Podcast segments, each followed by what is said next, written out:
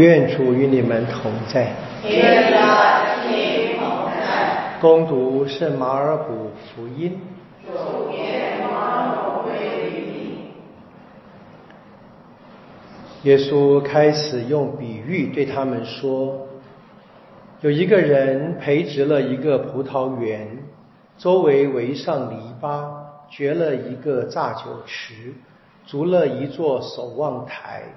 把他租给园户，就离开了本国。到了时节，他便打发一个仆人到园户那里，向园户收取园中的果实。园户却抓住他，打了他，放他空手回去。主人又打发别的一个仆人到他们那里去，他们打伤他的头，并且凌辱了他。主人又打发了另一个，他们把他杀了。后来又打发好些仆人去，有的他们打了，有的他们杀了。主人还有一个，就是他的爱子，最后就打发他到他们那里去，说他们必会敬重我的儿子。那些园户却彼此说：“这是继承人。”来，我们杀掉他，将来产业就归我们了。于是抓住了他，杀了，把他抛在葡萄园外面。那么，葡萄园的主人要怎样处置呢？他必来除灭这些园户，将葡萄园另租给别人。你们没有读过这段经文吗？匠人弃而不用的石头。反而成了屋角的基石，那是上主的所作所为，在我们眼中神妙莫测。他们明白了这比喻是指他们说的，就想逮住他，但害怕群众，于是离开他走了。上主的圣言。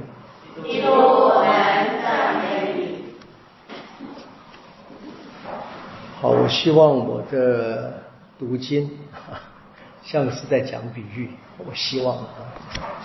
那刚才那个读经一多比亚传，我们开始，我们读过这个作品啊，蛮有趣的一个作品啊，写在耶稣前大概第二世纪吧，然后故事背景却是发生在耶稣前大概七个世纪，是亚述王国灭了北国之后的故事啊。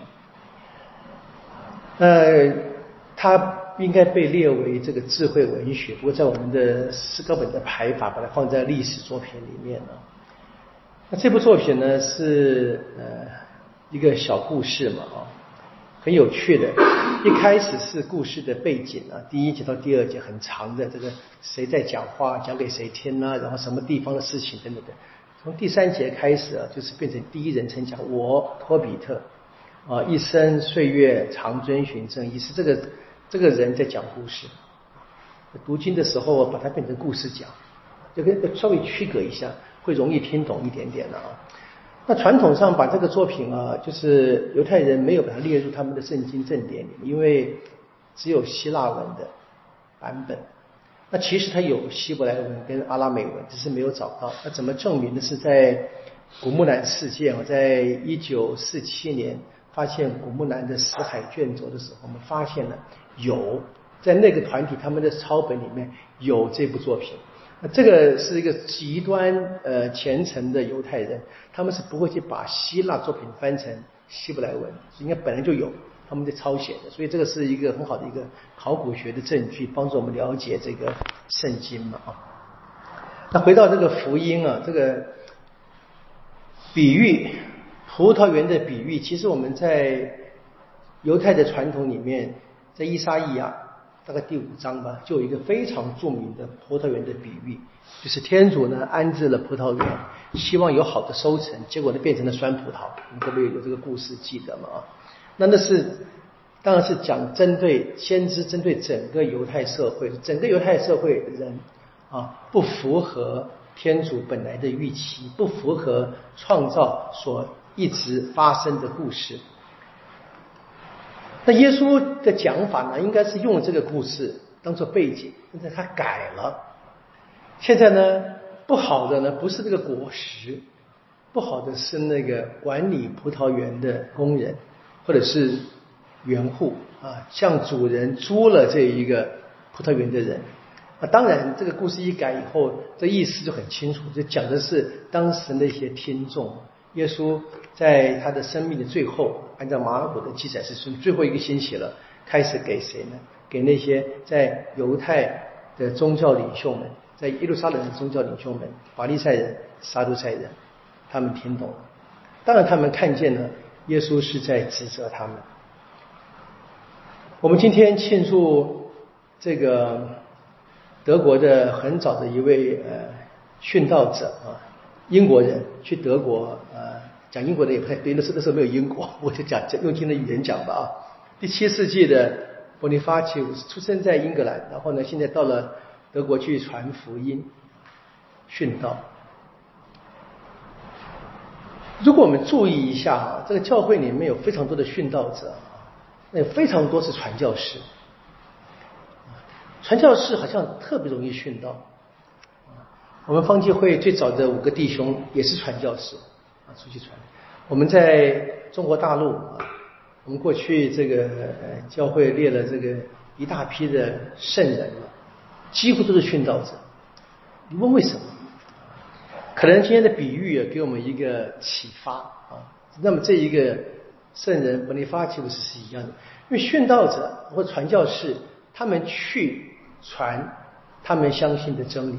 我们说我们的真理，天主启示的真理。那真理本来就应该是放诸四海皆准啊，不论任何人种，不论任何文化，都是真理。可是呢，每个地方有它既定的文化、信仰、传统。啊，非常多。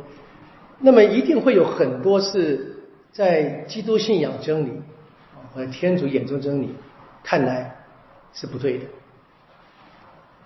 所以当传福音的人到那个地方要讲这个真理的时候，那么一定会跟当地起一些冲突。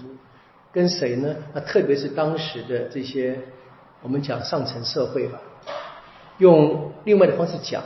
大概就是既得利益者。我们从中途大数就知道，保禄在恶佛所，当他宣讲只有天主是真神的时候，那么他们在当地本来所崇拜的神明变成虚无、虚假。可是当时这个宗教在恶佛所有这么多的人是靠这个宗教过活的，制造神像的。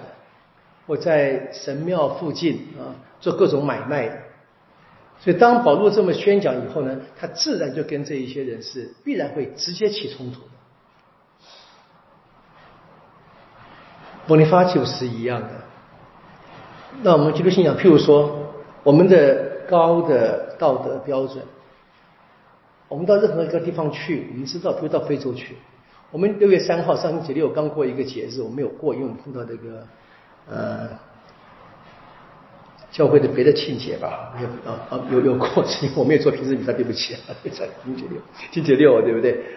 那那是那个卢安达，那个在那边的一个呃国王，非洲的，很近的哈，二十世纪就是末的，当时的这个国王的生活，用今天讲就是养娈童。啊所以当时的基督信仰的人，已经接受信仰的人，就开始反对嘛，成了殉道者，被杀害。那譬如说，我们有很多地方在世界上各地都有的啊，一夫多妻制，非常多。特别是我们说少数民族或者原始民族或者地方的原始制，希望没有恶意了啊。这个民族里面，他们就是习惯了做一个酋长或做一个君王，他要几个妻就可以有几个妻子。可以看见，那这个对基督信仰而言是不能被接受。那他宣讲的时候，他会唤醒当时的民众的意识，那很自然就会跟这一些既得利益者产生强大的冲突。今天我们看见福音里面这些听福音的人，他们想杀耶稣的，但是因为怕群众啊，所以就不敢动手嘛，另外在计谋啊安排，他们最后还是做了。